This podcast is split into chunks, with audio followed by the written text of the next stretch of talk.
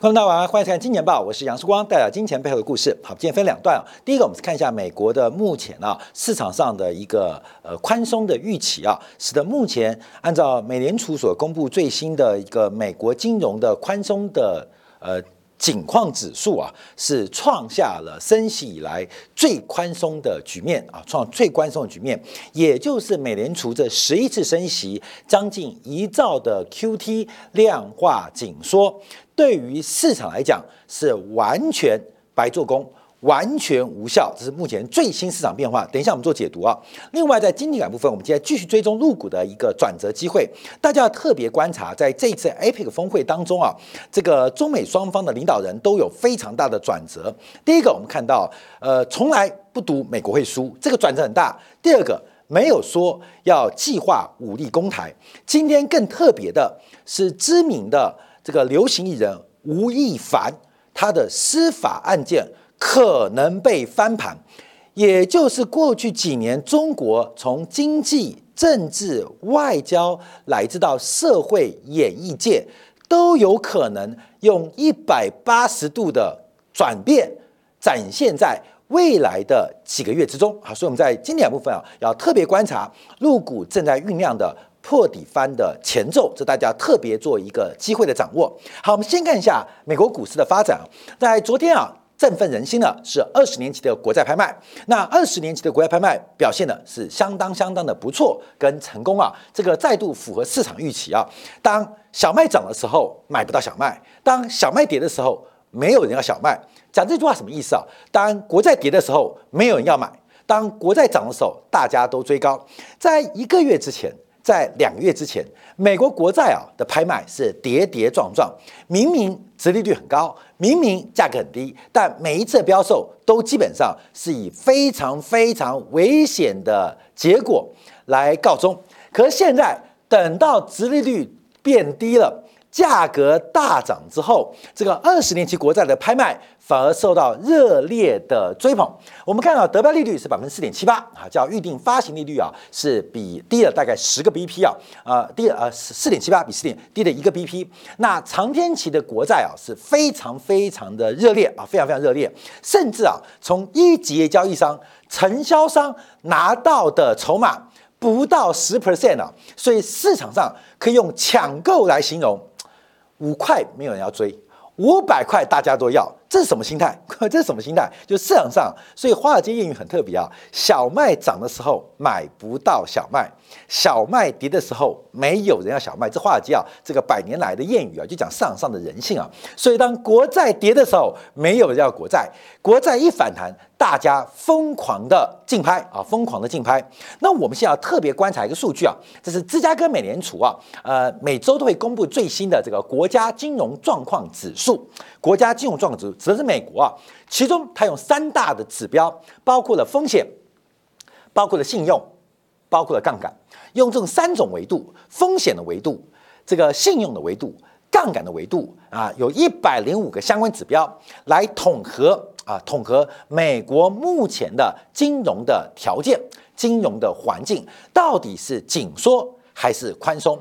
那当然了，这个紧缩跟宽松的环境会受到美国央行、美联储政策的影响，甚至啊，这个金融环境啊，常常可以领先于美联储的政策动作啊。但我们现在特别观察啊，因为从这个三个维度做掌握啊，发现一个结论：因为最新最新这个美国金融状况指数是负值，负的零点四一，这个数字啊，零以上代表紧缩。零以下代表宽松，负的零点四一有多低？有多低？是二零二年二月二十五号以来的新低，也就是目前美国国家的金融环境指数，从风险偏好、从信用环境到杠杆的一个使用，现在是创下一年半新低。好，各位记不记得二零二年二月份发生什么事情？一个叫做俄乌战争，一个就是三月份美联储启动了第一次的加息动作，也就是也就是这十一次的加息，超过一万亿一兆美元的量化紧缩，对于市场的金融环境完全无效，完全无效。十一次加息，从零到零点五，加到现在接近百分之五点五，一万亿一兆的量化紧缩，对于金融市场，不管从风险角度、从信用角度、从杠杆能力，完全无效。完全无效，这是最新市场变化。那这会对于美联储的下一步决策产生什么样的影响跟负面的反馈？我等一下再重复一次，再重复一个历史故事，就是一九七九年，美国提名了 Volcker。担任美联储主席，当时面对的环境跟现在非常的接近。等一下带大家回顾啊，有多接近？来回顾。所以，我们先从美国啊，这是官方啊，美联储所公布的金融国家金融状况指数啊，现在是非常非常的宽松，极度宽松，不管是杠杆很宽松。信用的风险贴水很宽松，连风险偏好都非常积极，所以从这个三个角度啊，红色是风险的这个维度，那蓝色是信用的维度，那绿色的是杠杆的维度。那现在啊，跟二零二二年美联储第一次加息做观察，风险偏好只有更过而无不及，杠杆只有更大。而没有更小，所以到底市场在反映什么？从整个转折以来，到底市场在做什么样的解读？好，我们再看另外一个指标，这个指标就把美国股市，还有美国 Conference Board 啊，这个经济智商会的领先指标、经济领先指标，还有高盛自己做的金融状况指数做比较啊，也出现了相同的过程跟发展，经济越来越差。可是股市所带动的金融宽松环境却越来越乐观，越来越强大，这是目前美国股市的现状。所以这会有什么样影响？好，等一下我们要做说明哦。所以大家先了解到，目前你看到这个气氛啊，包括你看台北股市啊，这几天外资啊，都是用十亿美金、十亿美金当日在敲买超，动辄三四百亿在买进台北股市哦。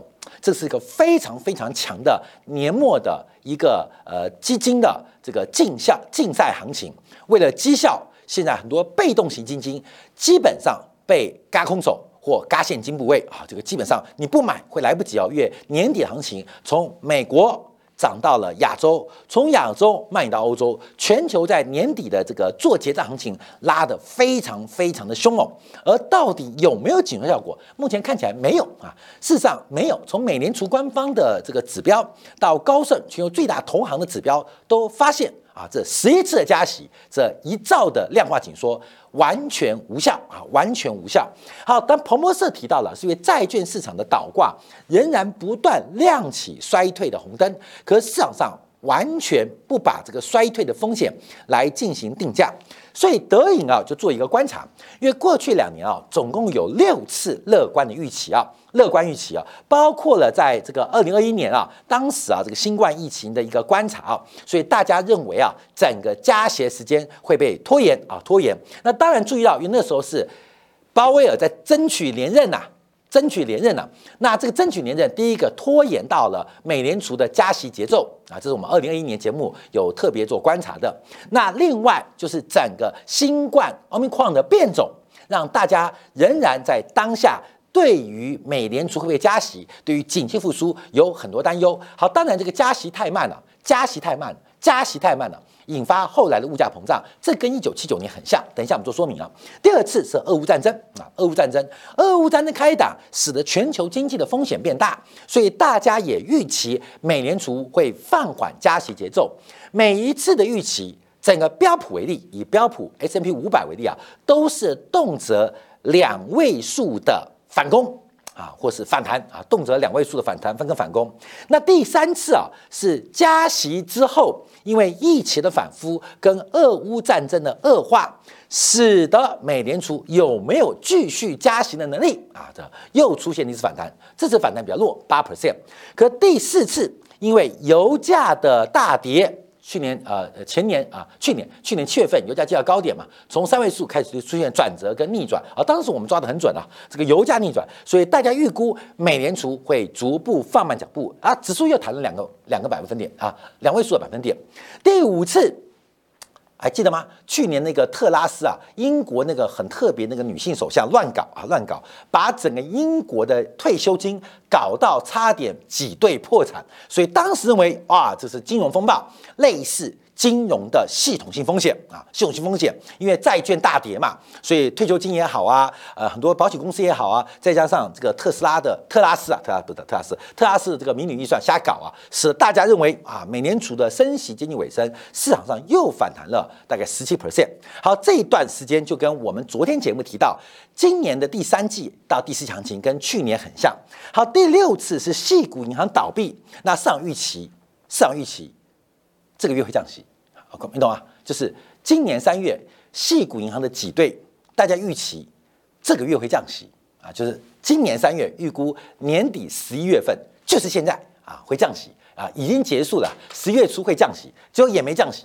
好，现在是第七次，市场预估明年六月会降息啊，再来一次，再一次。所以这个市场不断的反复啊，我们看市场上的波动就非常非常的惊人。好，那我们现在就要观察到底发生什么样未来可能的变化。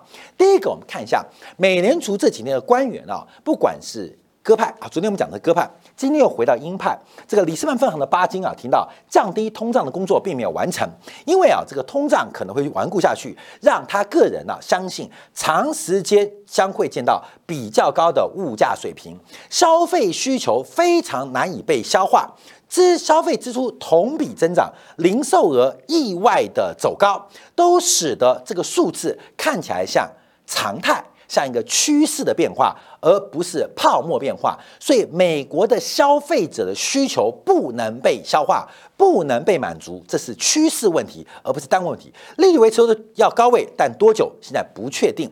好，各位朋友，我今天啊，这个办办办事情嘛，从公司二楼到一楼，再一楼二楼。我跟你讲，今天下楼梯三次，刚好碰到三个人。那每个人下楼梯啊，这楼梯有点陡，但大家还是把手机拿来看，一看那个手机画面，就是。蓝的啊，绿的是吧？看股票，大家都在做股票。为什么美国消费者的需求难以被消化？不要讲美国了，包括讲台湾地区，现在除了大陆之外啊，全世界大家都在炒股，所以股票涨高，股票走高，消费跟所得之间关系已经脱钩了，你知道吗？消费跟所得关系已脱钩了。过去我们所得有两种所得，第一种所得最直接。工资收入啊，工资收入。第二种所得就是政府的移转性分配啊，政府的补贴啊，各种各式，不管是现金还是社会福利补贴，通常是这两种收入。那生产要素的收入，当然还可能有些银行的定存利息啊，或是这个你家的房子二套房拿去收租金啊。但这些要要素、这些要素啊，这些收入啊，通常是财产性收入，不太可能成为你主要的收入来源。可是现在啊，另外另外一要素就是投资股票，这种资本啊，这个呃企业投资的利润报酬，从股价回馈给人民的，这是非常非常惊人。所以现在的消费跟所得脱钩这个问题非常难以解决，这又回。回到当年，从卡特到雷根啊，所以雷根的这个水滴效应嘛，滴水效应啊，这个财富的滴漏效应啊，其财富效应现在目前是明显带动美国需求的一个观察的重点。所以为什么巴金提到需求难以被满足，难以被消化？因为 Nvidia 等一下公布财报，说不定又暴涨了啊，大跌应该的，但意外大涨又有一堆人。等着明天去看车，等着明天去买包，等着明天去换家电。所以，我们看到这个消费很难，需求很难被满足，是目前美联储碰到的困难。好，那我们看一下英国央行讲法比较重要啊。英国央行行长贝利啊，在昨天跟今天啊，在国会进行听证。在昨天第一天听证啊，提到可能不得不再加息。后面英国的背景什么？英国的房价已经崩了，你知道吗？我们在这几天上礼拜节目提到，英国房价已经连跌第七个月，而且以年增率角度正在往两位数的跌幅迈进。这是英国全国房价指数。假如国家的房价指数跌幅是八 percent，那个别地区或个别案子跌幅动辄两成以上，英国的房价已经崩了。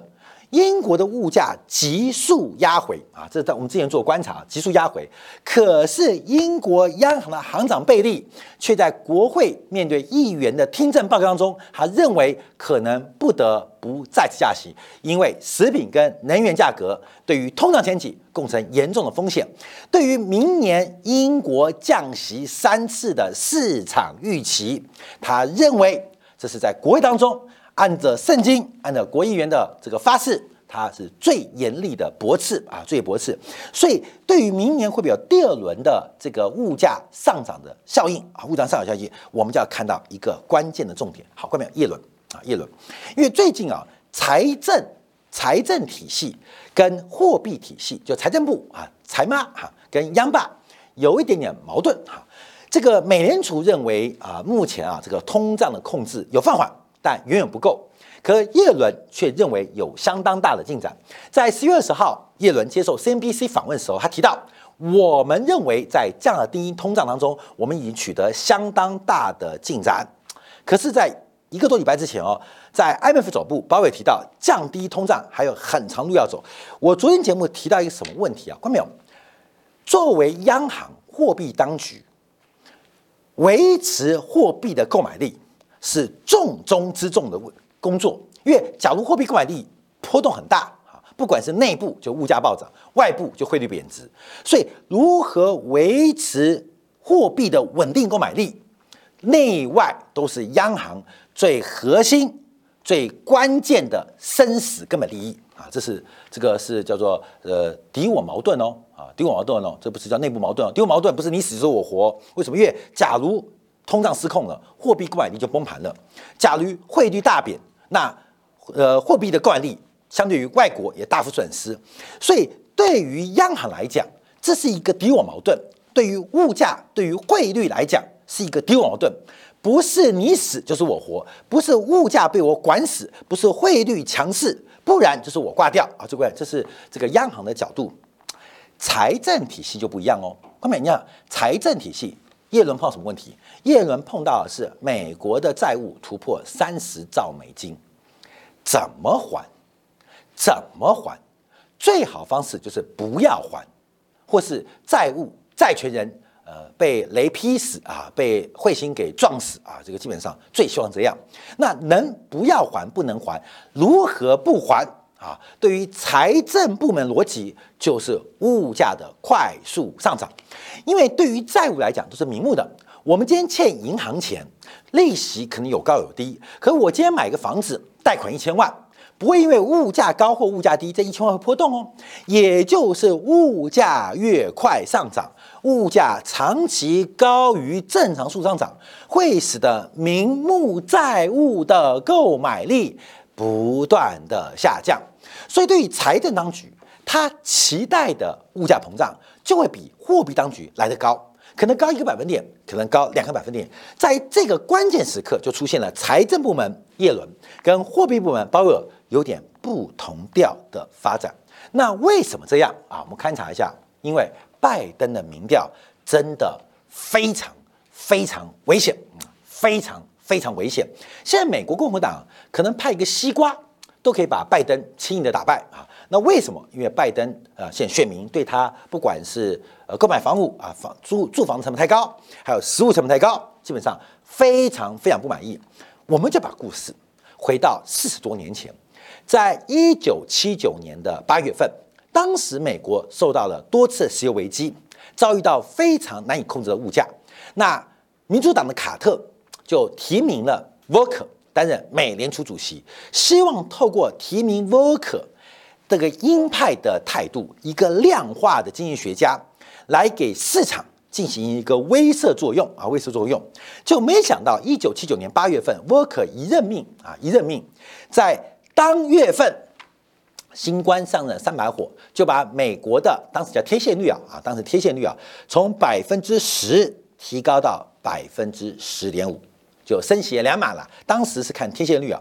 好，到了九月份，沃克星光三任第二把火要升息，可遭遇到美联储内部全力的反对跟抵抗。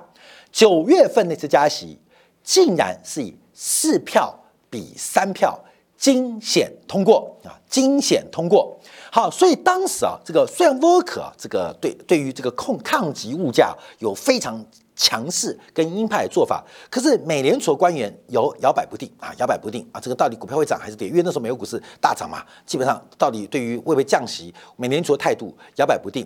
到了十月份啊，这个沃克就寄出一个政策，你们不要再吵了，我告诉你我的底牌是什么啊，就前瞻指引嘛。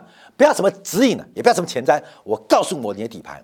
当时沃克对美国、对全美、对华尔街宣布，我就只有一个目标：M one 货币狭义货币的供给年增率，我的目标就是控制在百分之五点五以内。只要 M one 不降到百分之五点五，你就不要有任何降息的期待。沃克一讲完啊。第一个吓尿的是德国啊！德国当时总理说啊，沃克的讲话太恐怖了，可能会创造这个史上叫耶稣以来最高的官方利率啊！这是在沃克的传记当中有提到。好，这个事情啊，一直到一九八零年三月啊，出现了改变。为什么？因为卡特的民调跟拜登一样悲惨，所以当时啊，这个美国的财政部啊，开始进行了一些变化。在三月份啊，因为物价失控，大家对于住房啊。对于食物啊，对于把油箱加满呢，非常不爽。所以当时啊，美国财政部还这个加码，加码什么？就是进行信用管制。所以整个美国的紧缩，财政将货币的双紧缩，一直到一九八零年的三月，就选前六个月。好，这个选前六个月啊，诶，物价下来喽，从原来的百分之十五啊，逐步回到百分之十以内哦。所以这时候卡特给美联储极大的压力。放宽了信用管制，到六月份开始放松车贷、房贷、信用卡贷开始放松，到选前一百天的时候全面的放松，结果呢，物价开始反弹啊，所以九月份还等没有等到卡特离开白宫，沃克就宣布把利率直接从百分之十重新加回到百分之十一，那这个背景像不像？关没有？一样哦，油价。一样，当时美国面对一个超强的对手，叫做苏联。苏联在一九七九年到一九八零年，综合国力已经接近美国的七成，一模一样的背景哦。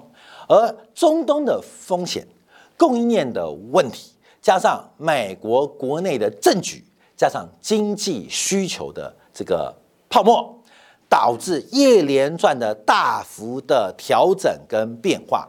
市场做同样的预期，同样的发展。当美联储 Worker 不管如何的强硬，第一个遭遇到内部的反弹，另外还有外部财政的压力，还有更外部卡特连任的这个选举压力啊。最后的结果呢，就是 Worker 把利率一路升到一九八八三年啊，到雷根政府时代才结束了这场超级鹰派的紧缩政策，也替雷根的黄金时代打下了一个重要基础，也让。美苏冷战从美元铸币权地位彻底把苏联从这个可战争的国家发展持续率一次给打挂。好，观众朋友，我们讲这东西啊，让大家了解到这市场的变化是非常非常复杂。好，我们再往下观察，因为美联储会不会结束紧缩？好，我们看一下旧金山分行，旧金山分行在两周前发布了一个报告啊，发报告。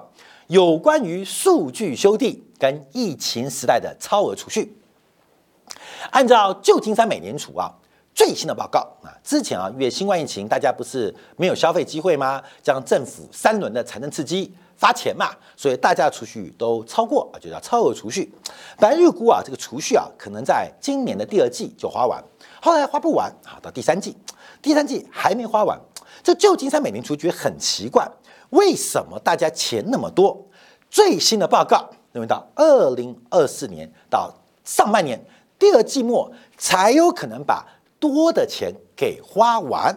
这是美联储的报告啊，美联报告，也就是美国啊，配合刚刚巴金提到，美国的需求非常难被消化掉，非常难被消化掉。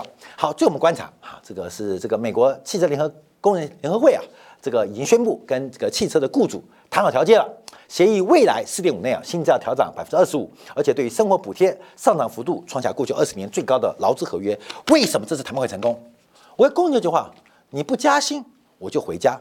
老板就说：“福特，小福特说，你们回家怎么办呢？你们回家干嘛？”老板也不知道，我回家炒股啊，国民懂啊？虽然我在福特上班，可是我们都买的特斯拉股票啊，你懂吗？你不给我加薪，我就回家炒股啊！你那种屁薪水，一个小时六七十块美金，我一秒钟几千块美元上下啊，你懂吗？所以这一次谈判，其实不仅美国，大家都一样。现在劳工很有底气哦，一秒钟几百块美金上下，一分钟几千块美金上下，你那一小时七十块八十块，感觉像施舍，不加薪拉倒。我回家炒股，现在不是人人都是股神吗？所以，我们看到这是目前美国的现状跟变化，受到美国大选的干扰跟影响。目前，美联储跟美国财政部做了很多的一些讯息跟态度的释放，还有一些发债规模的改变，但会改变本质吗？改变了需求了吗？解决了供给了吗？美国人出生率回升了吗？美国老龄化解决了吗？